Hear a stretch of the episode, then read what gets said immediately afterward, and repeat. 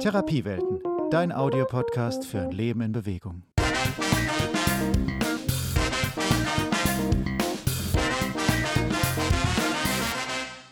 Hallo und herzlich willkommen zu unserem Podcast rund um die Themen Gesundheit, Therapie und Prävention. Mein Name ist Marcel Groth. Und mein Name ist Sabrina Braunwart. In der ersten Folge haben wir uns ausführlich mit der Frage beschäftigt, was Gesundheit ist. Heute wollen wir über ein nicht weniger komplexes Thema sprechen, nämlich Psychosomatik und warum die Seele den Körper braucht. Ähm, bevor wir das ausführlich versuchen zu klären, erstmal die Frage an dich, Sabrina. Warum eigentlich noch ein Podcast zum Thema psychische Erkrankungen? Haben wir hm. dann nicht schon genügend? Doch, davon haben wir einige. Und ähm, tatsächlich fällt es mir gar nicht so leicht, das jetzt mit einem Satz zu beantworten. Warum? Weil es, also da sprechen für mich mehrere Dinge für. Also zum einen ist es ja so ein bisschen mein Herzensthema, ähm, psychische Erkrankungen, psychosomatische Erkrankungen. Ähm, unter anderem deswegen, weil ich es ganz furchtbar finde, dass es immer noch anders gehandhabt wird als ich sage jetzt mal, äußerlich offensichtliche Erkrankungen. Also dass ja viele Betroffene immer noch mit einem Stigma zu kämpfen haben und das, ähm, obwohl es auch immer präsenter ist eigentlich in der Gesellschaft, obwohl es immer mehr Menschen haben. Deswegen bin ich der Meinung, kann man da gar nicht oft genug drüber sprechen, um das normaler werden zu lassen im alltäglichen mhm. Gebrauch, ähm, um dieses Stigma abzubauen. Zum Zweiten ist es so, dass ich dass mir aufgefallen ist, dass gerade diese Psychosomatik häufig ja, obwohl beide Parts drin sind, eben die Psyche und der Körper schon allein im Wort, ähm, in der Regel von Psychotherapeuten, Psychologen mhm. behandelt werden und gar nicht so sehr aus Sicht der anderen Disziplinen, die ja auch in der Behandlung ihren Part quasi haben. Mhm.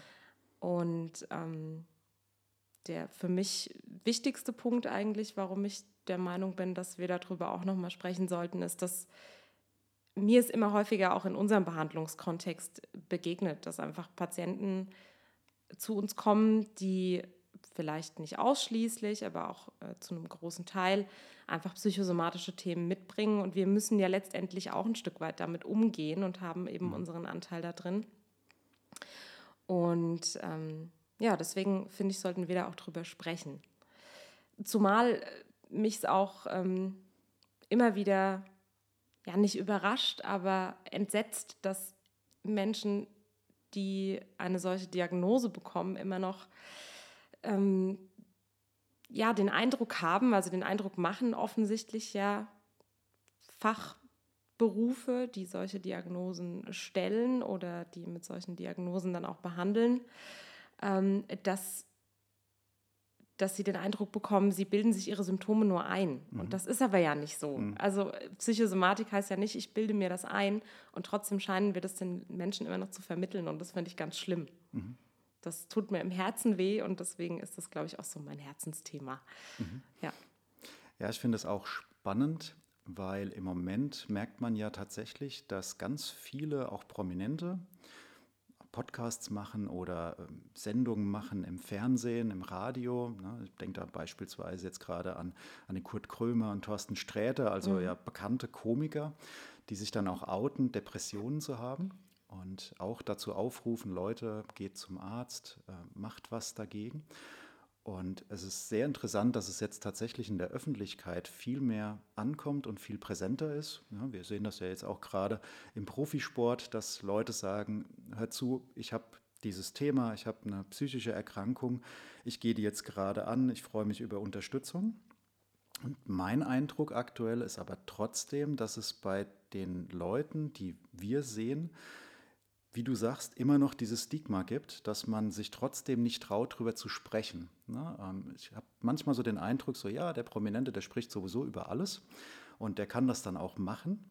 Aber äh, wenn es um mich geht, ich halte mich dann doch lieber zurück. Und was ich so sehe in der Therapie, ist ganz oft, dass Leute kommen, die Angst davor haben, das uns irgendwie auch zu schildern, so da gibt es noch was anderes, eine andere Ebene. Und ja wir sind ja doch viel mehr in diesem somatischen Kontext unterwegs, dass wir mehr an dem körperlichen Problem arbeiten und das ja oft erst im Laufe der Zeit dann mal thematisiert wird, dass Leute sagen, ja, ich mache mir viele Sorgen, ich habe Angst, ich habe möglicherweise Depressionen. Manchmal na, wissen sie auch noch nicht genau, ähm, ob das irgendwie zusammenhängt. Mhm. Und dann auch mal Fragen dazu stellen.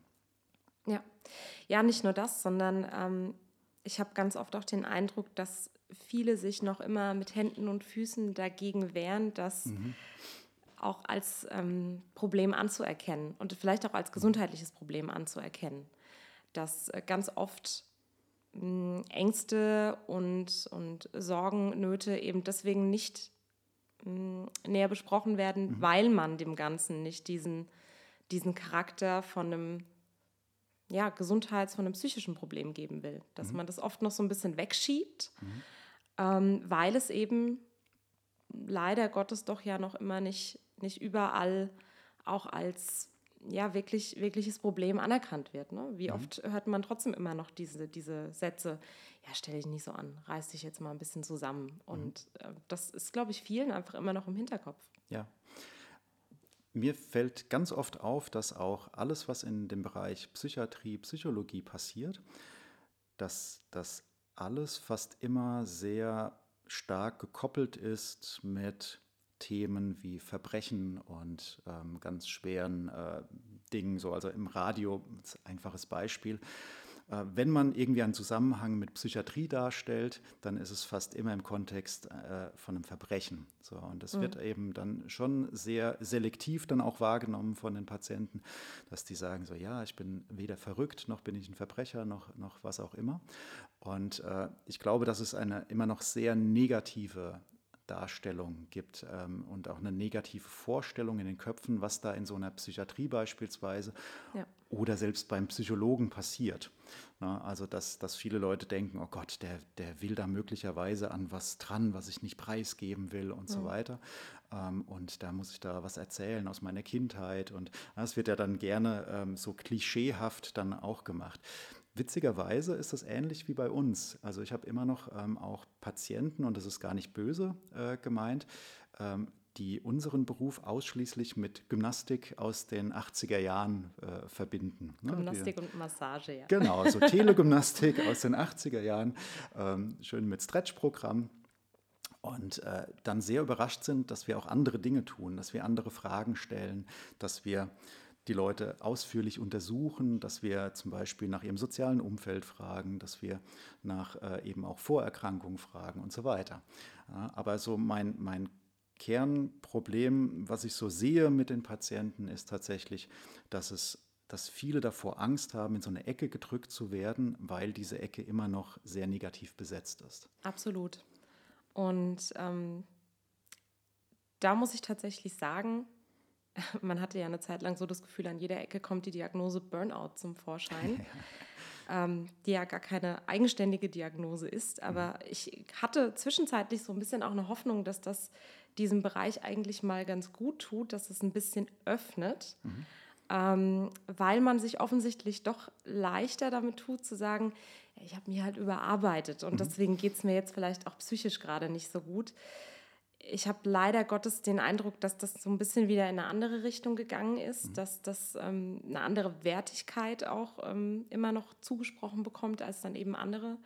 ähm, Diagnosen, die ja häufig aber einfach damit einhergehen, ne? mhm. beziehungsweise die oft auch die Basis einfach dafür bilden, was wir dann später als sogenanntes Burnout beziffern. Mhm.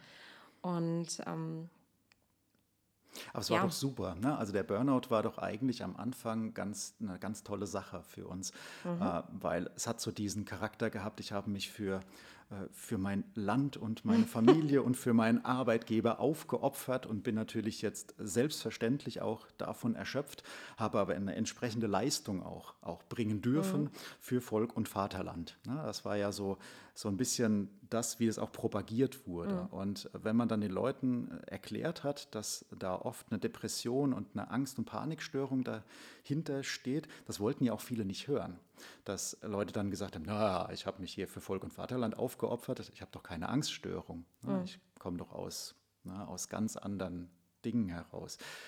Und ich fand es dann auch ein bisschen schade, dass es dann, dass wir da die Kurve nicht gekriegt mhm. haben, dass wir diesen Zugriff dann auf manche Leute eben wieder verloren haben. Und äh, dass es dann so eine fast schon Allerweltsdiagnose geworden ist. Und das fand ich dann sehr schade, dass das dann auch sehr schnell zum Beispiel ähm, so im esoterischen Bereich aufgegriffen mhm. wurde und so weiter. Und dann bekommt das immer so ein, so ein bisschen den Charakter von so einer Hobbydiagnose. Ja. ja. Den Eindruck habe ich nämlich auch, dass das damit auch ähm, so ein bisschen seinen, seine Ernsthaftigkeit genau. auch verloren hat, ja. die ja da durchaus dahinter steht. Ich ja. meine, das ist ja kein Spaß, ne? wenn, wenn jemand in so eine ähm, Erschöpfungs-, Belastungsdepression reinrutscht, mhm. ähm, was wir eben landläufig so als Burnout bezeichnen, das ist ja absolut nichts, was, was erstrebenswert ist. Ähm, und das ja, ist leider Gottes halt auch die Gefahr, die mit sowas einhergeht, ne? dass gerade mhm. in so einer Leistungsgesellschaft im Endeffekt ähm, das so ein bisschen auch glorifiziert wird. Der hat sich bis ans Limit ähm, gearbeitet. Ja. ja, genau. Das ist natürlich eine Katastrophe. Da gibt es ja das, äh, diese spannenden Untersuchungen dazu, dass Leute, die dieses Prinzip Workaholic durchziehen, ähm, faktisch die gleichen Symptome zeigen wie Alkoholiker.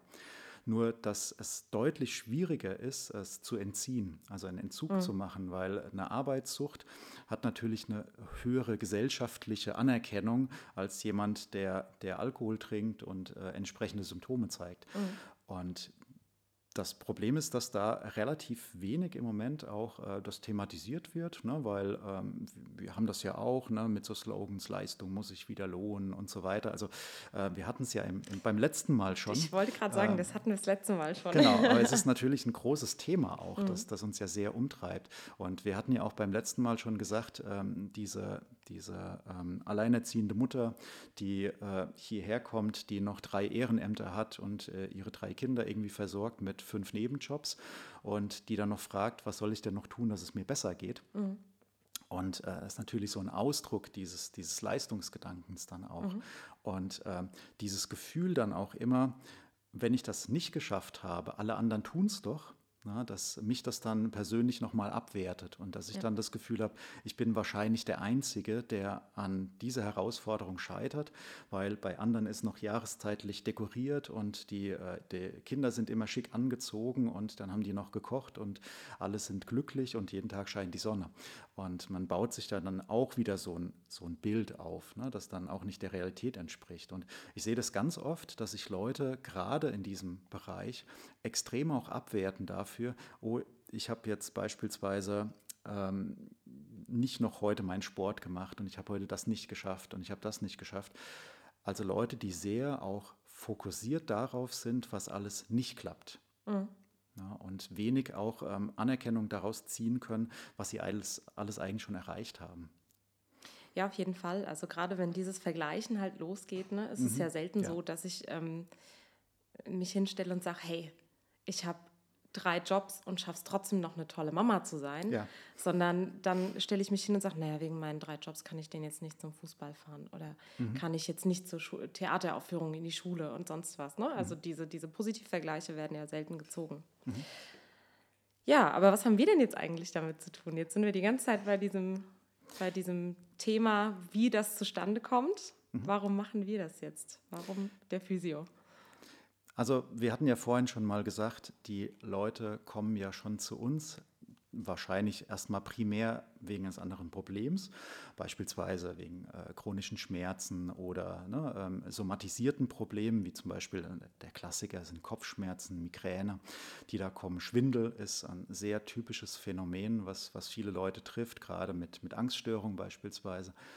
Und viele Leute somatisieren ihr Problem, sagt man so schön. Das heißt, dass sie ihr Problem quasi körperlich ausleben, wobei es nicht gesagt ist, dass jedes Problem immer eine psychische Ursache hat und dann eben sich äh, auf den Körper auswirkt. Das gibt es ja in beide Richtungen. Es mhm. gibt ja auch den Bereich der Somatopsychik. Da ist es eben genau andersrum, na, dass das körperliche Problem zuerst da ist und dann folgt quasi das psychische Problem hinterher.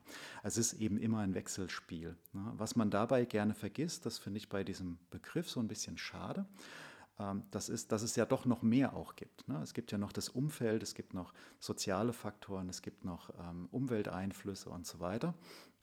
Das heißt, mit diesem Begriff Psychosomatik werden wir der Sache eigentlich nicht gerecht. Und ich fand es interessant, dass du vorhin schon äh, gesagt hast, es ist eben nicht nur eine Sache eines Berufs, wie zum Beispiel des Psychotherapeuten, sondern es ist natürlich ähm, für alle Leute, die körpertherapeutisch arbeiten, und das sind beispielsweise wir Physiotherapeuten, wir sind natürlich in diesem somatischen Feld drin. Die Leute kommen mit diesem Problem zu uns. Und manchmal stellt man dann eben im Nachhinein fest, okay, da gibt es eben noch mehr auf anderen Ebenen. Was ich persönlich immer sehr, sehr traurig finde, ist, dass wir ähm, dann auch wieder alleine an dem Patient herumwursteln. Mhm. Und ähm, wenn es tatsächlich eine psychotherapeutische Behandlung gibt, trotzdem aber keine Kommunikation zwischen den, den äh, Disziplinen gibt, die da beteiligt sind. Und ähm, wir sehen das aber, wenn wir die Leute hier liegen haben, was beispielsweise eine Körpertherapie auch auslösen kann. Ich habe mal ein interessantes Gespräch mit einem Psychotherapeuten, der gesagt hat, Physiotherapeuten sind eigentlich super für uns, sie sind so eine Art Türöffner. Ja, weil sie haben Körperkontakt und manchmal kann man dann Dinge loslassen und Dinge vielleicht auch sein lassen, ähm, die, die bei der reinen Gesprächstherapie beispielsweise nie irgendwie mit rauskommen würden. Und das finde ich ganz spannend. Allerdings bräuchten wir dann auch ein bisschen mehr Austausch zwischen den, mhm. zwischen den Disziplinen. Definitiv. Also im stationären Sektor zum Beispiel funktioniert das ja schon super. Ja, ne? also ja. guckt man sich so eine Klinik an, äh, arbeiten da ja eben auch nicht nur Psychotherapeuten, mhm. sondern dann haben wir da eben noch den Physio, wir haben den Körpertherapeuten, wir haben den Kunsttherapeuten, den Musiktherapeuten, haben mhm. die Pflegekräfte, die da noch ihren Einfluss haben. Wer da alles mit reinspielt und das ist ähm, an und für sich ein super schönes Konzept. Es mhm. ist halt nur schade, dass wir es nicht in den ambulanten Sektor überführen können, mhm. dass wir ähm, eigentlich nicht nur bei den psychosomatischen Diagnosen, sondern eigentlich bei allen Diagnosen uns mal den, den Menschen als Ganzes angucken und schauen, mhm. hey, was sind denn vielleicht auch einfach Wege, wo wir mh, hm, die Problematik und die Ressourcen der Person, die da vor uns steht, auch wirklich erreichen können. Mhm. Übrigens ist es eben auch so, also die Frage ist ja auch immer, warum wirkt sich das körperlich aus? Also was, was ist eigentlich jetzt, wie, wie ist dieser Zusammenhang zwischen mhm. diesem, mhm. zum Beispiel zwischen dieser Angststörung und dem somatischen Problem? Jetzt kann man sagen, okay, da gibt es irgendwelche Hirnwindungen, die das irgendwie auslösen und dann werden ein paar Hormone freigegeben und so weiter. Ähm, aber es ist ja auch so, dass wir unsere Umwelt und äh, das, was wir wahrnehmen, nehmen wir körperlich wahr. Und äh, wir leben das ja auch immer körperlich aus. Und ähm, es ist beispielsweise so, wir drücken das ja auch oft in unserer Sprache aus, mhm. dass wir sagen, wir haben jetzt irgendwie die Last auf den Schultern. Wir, äh, keine Ahnung, das hat, ich habe das zähneknirschend hingenommen beispielsweise oder es ist mir auf den Magen geschlagen. Diese Dinge kommen ja nicht von ungefähr, ne, sondern es gibt ja tatsächlich körperliche Reaktionen und der Körper kann auch manchmal Dinge ausdrücken, die ich anders nicht fassen kann. Ja, diesen diesen ja. buchstäblichen Druck, den, den manche spüren, ne, der dann zum Beispiel zu einem Kopfschmerz führt, dass ich sage, ich halte diesen äußeren Druck nicht aus. Jetzt ist es aber so, dieses Konstrukt, wenn ich mir das vorstelle, so den äußeren Druck, das, das ist ja so ein Bild, das ich nicht richtig fassen kann. Und das ist ja das, was dann zum Beispiel später Körpertherapeuten oder sowas auch versuchen oder Kunsttherapeuten, das nach außen zu bringen, dass man es irgendwie greifen mhm. kann, dass man damit kommunizieren kann. Und so ist es eben auch, dass manche Leute leben das eben über eine Kunst aus oder über Musik oder über einen Sport und andere leben es dann über ein körperliches Symptom aus. Und wir sind eben auch immer gut beraten, dieses Symptom nicht immer als krankhaft zu bezeichnen, sondern als Ausdruck von etwas, mhm. na, dass, dass mir etwas gesagt werden will von. Und ähm, das ist sowas, warum wir zum Beispiel als Physiotherapeuten viel mehr in dem Thema auch drin sind, als viele glauben. Ja, auf jeden Fall. Es gibt ja auch diese Bezeichnung der, der funktionellen Körperbeschwerden, mhm. die eben jetzt nicht primär einer organischen Ursache zuzuordnen sind. Und das sagt es ja, finde ich, schon ganz schön. Das mhm. hat eben eine Funktion. Also es ist aus einem Grund X da. Mhm. Und ähm, wie du gerade schon sagtest, ne, natürlich ist es ein Symptom. Mhm. Ähm, aber wenn ich da jetzt, da kann ich mich dran totdoktern. Das wird mhm. halt das Problem nicht lösen. Ich muss halt einfach rausfinden, mit dem Patienten zusammen vor allen Dingen, wo liegt denn das eigentliche Problem. Mhm. Aber manchmal komme ich natürlich eben über den Körper auch ganz gut an diese Probleme ran, wie ja dieser Psychotherapeut auch schon gesagt hat. Also es gibt ja auch einen Grund, warum ähm, Menschen dann somatisieren, weil sie vielleicht einfach besser damit eben auch zurechtkommen als ähm, mhm. mit, einer, mit einer psychischen Direktsymptomatik, sage ich ja. jetzt mal. Dementsprechend ist es sehr häufig auch so, dass man da über die Behandlung über den Körper auch ganz gut drankommt. Mhm. Aber halt immer mit dem Bewusstsein, das kommt vielleicht woanders her als ähm, der Knieschmerz vom Fliesenleger, der halt den ganzen Tag auf seiner Kniescheibe rumrutscht. Ja. Ne? Ähm, das äh, das äh, sollten wir, glaube ich, insgesamt noch ein bisschen mehr in der Therapie allgemein beachten. Außer der ähm, Fliesenleger hat Depressionen, weil er lieber Maurer geworden wäre. uh. ähm, aber es ist, äh, es ist ja tatsächlich so, was ich ähm, äh, ja auch dann oft feststelle, ist, dass ähm, wenn Leute mit körperlichen Beschwerden zu uns kommen und auch lange gesucht wurde und nichts gefunden wurde, dass sie eben dann auch sehr schnell in dieser psychosomatischen Ecke landen. Mhm. Und äh, dann eben genau dieser Satz kommt, den ich vorhin so gesagt habe, so, ich bin noch nicht verrückt. Mhm. So, der, der Arzt glaubt mir nicht, dass mein, dass mein Knie wehtut, dass mein Rücken wehtut, aber äh, ich spinne doch nicht. Das ist so, so ein typischer, typischer Satz, den wir ja oft mhm. hören. Und äh, ich dann den Leuten auch ganz gern mal sage, wenn bis jetzt nichts gefunden wurde, wurde vielleicht nicht richtig gesucht. Mhm. Und manchmal ist es so, dass man auf der falschen Ebene sucht, aber eben, man muss auch ein bisschen aufpassen, nicht alle, äh, auch psychosomatischen Beschwerden sind automatisch ja ein, ein Fall für den Psychotherapeuten, mhm. ähm, sondern man muss eben einfach gucken, möglicherweise ist es ein Ausdruck für. Es kann ja auch ähm, ein Versuch der Lösungsstrategie sein. Ne, das ähm, so wie bei anderen Erkrankungen auch, ob es bei der Suchterkrankung ist oder bei, bei anderen Dingen. Und weil ich durch ein körperliches Symptom ja auch Dinge lasse. Und ähm, manchmal zwingt mich dann einfach mein Körper zu der Ruhe, die ich gerade brauche. Mhm. Ne? Oder zu dem, dass ich mich fokussiere auf, auf das, was ich tue. Und ähm, er, er zwingt mich quasi auch drüber nachzudenken und mich damit zu beschäftigen. Und was wir ja gerne machen, und da muss ich nochmal so dieses Thema Leistungsgesellschaft ähm, irgendwie mit einbringen, ist ja, dass wir immer versuchen, dass wir in allen Dingen möglichst perfekt sind, dass das nicht passiert, ähm, mhm. dass wir eben keine psychischen Auffälligkeiten haben und so weiter und dass unser Körper immer funktioniert und dass wir immer leistungsfähig sind und so weiter. Und es ist einfach, ja, wenn mich mein Körper da so zurückwirft, na, dann, dann kommen eben auch oft äh, psychologische Symptome, die mir dann zeigen, so, okay, dann kannst du es nicht, dann schaffst du es nicht, dann bist du es nicht. Und da müssen wir dann immer so ein bisschen, also ich sehe das bei meinen Patienten immer zwischen reinkrätschen und sagen, okay, hier müssen wir jetzt mal Cut machen und müssen Dinge voneinander trennen und müssen mal gucken, was gehört zu was. Ne? Also, dass mhm. wir anfangen, die Dinge auch mal ein bisschen einzuordnen und zu sortieren. Was halt sehr schade ist, ist, dass ähm, das bei uns im Grunde nicht vorgesehen ist. Also wir machen das im Grunde im Moment ähm, so hobbymäßig nebenher aber eigentlich gehört das ja in eine fundierte Therapie unmittelbar mit rein. Auf jeden Fall, ja. Und da wäre es aber halt eben, genau wie wir vorhin schon gesagt haben, wieder wichtig, dass die verschiedenen Leistungserbringer da ein bisschen mehr Hand in Hand arbeiten. Ne? Ja. Und dann aber auch ähm, das Bild, was, was die Patienten von den verschiedenen Disziplinen haben, sich vielleicht noch ein bisschen verändert. Weil mhm. wenn ich das eben zum Beispiel gerade beobachte, bestes Beispiel, ich habe ähm, einen Patienten mit einem, mit einem ähm, chronischen Rückenschmerz, der aufgrund einer Verletzung X herrührt. Und ich merke schon, dass da viele Symptome, ähm, wie du gerade sagst, auch darauf aufbauen, dass ähm, das Symptom mich auch davon abhält, eine bestimmte Tätigkeit zu tun, die ich normalerweise tun würde. Mhm.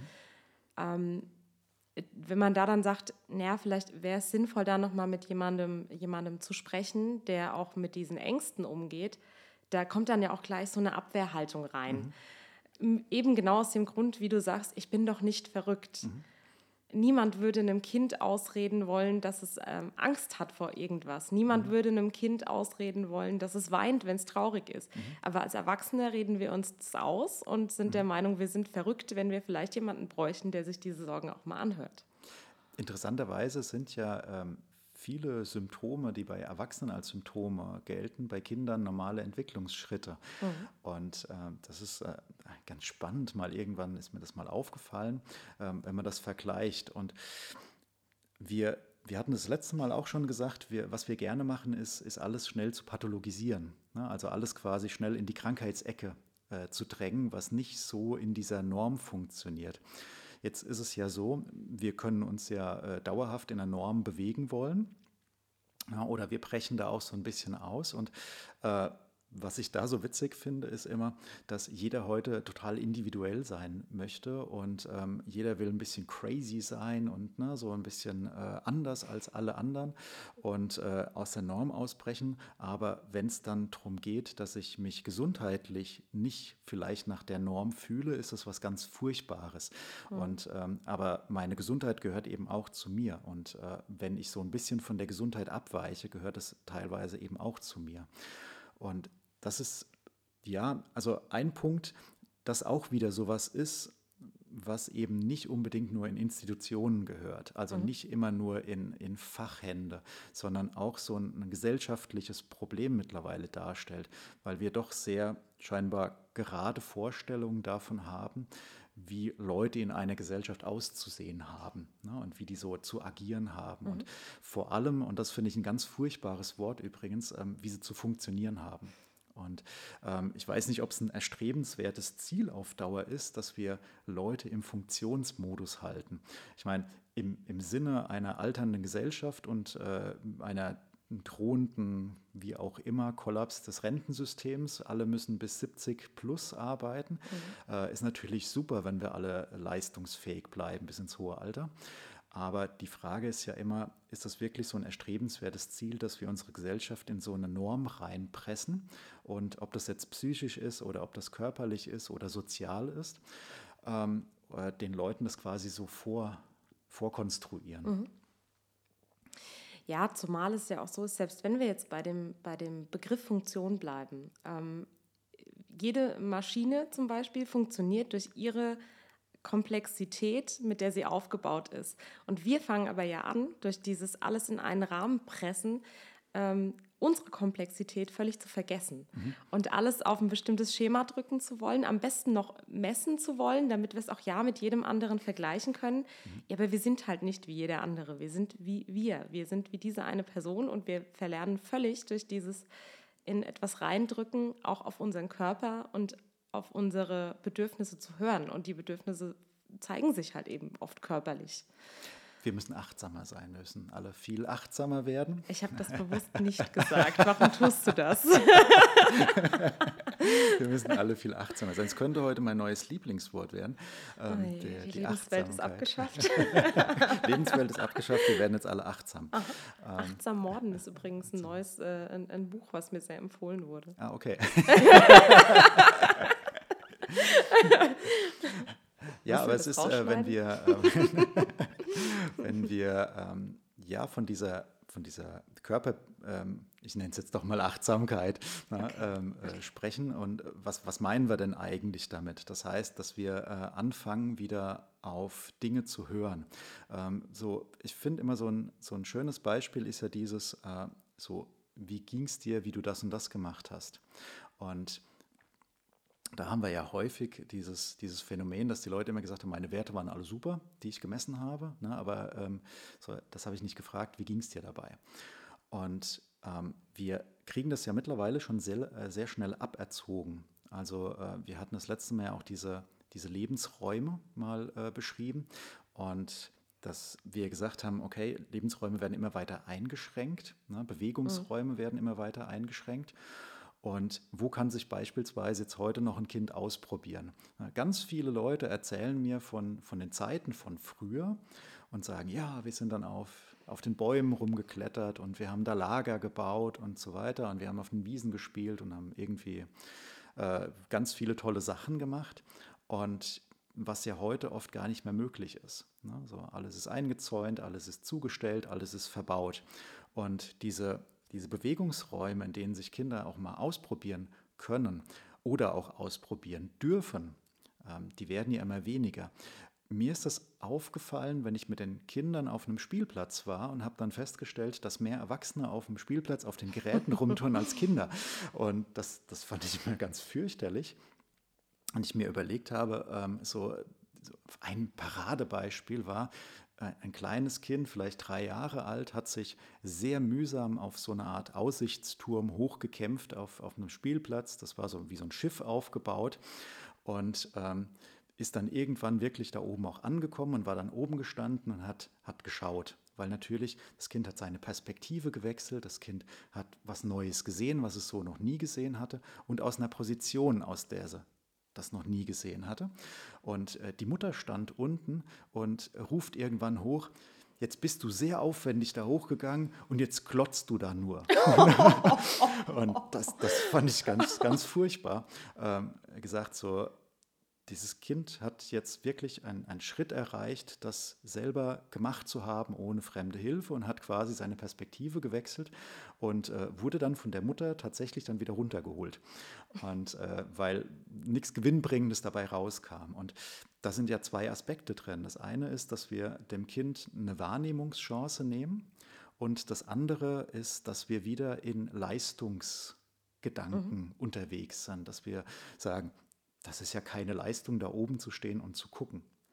Und das ist sowas, wir, wir sehen das ja, wir hatten es ja auch schon, dass wir Bewegungsräume schaffen müssen über Programme, weil sich Kinder anders nicht mehr ausprobieren können. Und somit geht ja immer mehr Körpergefühl verloren. Mhm. Und ähm, wenn Körpergefühl verloren geht, dann kann ich eben auch körperlich manchmal Dinge nicht mehr ausdrücken ne, weil ich sie so mhm. nicht mehr kennengelernt habe. Und da gehören eben psychische Dinge auch dazu. Wie will ich denn eine Wut ausdrücken, wenn ich die nie körperlich erleben durfte, weil mhm. äh, ein wütendes Kind einfach nicht akzeptiert ist? Wie du gesagt hast, wie, wie will ich denn eine Trauer ausdrücken, na, körperlich, wenn ich diesen Schmerz der Trauer nicht fühlen darf, weil mhm. sich das jetzt nicht ziemt, dass man da weint, ähm, dann wird das für mich ganz schwierig. Wie will ich denn Freude ausdrücken, wenn Freude was Störendes ist, weil sie viel zu laut stattfindet und sich zum Beispiel die Eltern dadurch gestört fühlen? Und das könnten wir jetzt ja quasi ewig mhm. weiterführen. Mhm. Und irgendwo muss es sich am Ende halt seinen Weg suchen. Ne? Und genau. dann äh, kommt das durch in Anführungszeichen Symptome ans, mhm. ans Licht, die auf den ersten Blick jetzt nicht vielleicht zu einer psychischen ähm, Sensation passen, mhm. sondern ähm, erstmal auf den ersten Blick zu was Organischem und damit aber vielleicht nichts zu tun haben. Mhm.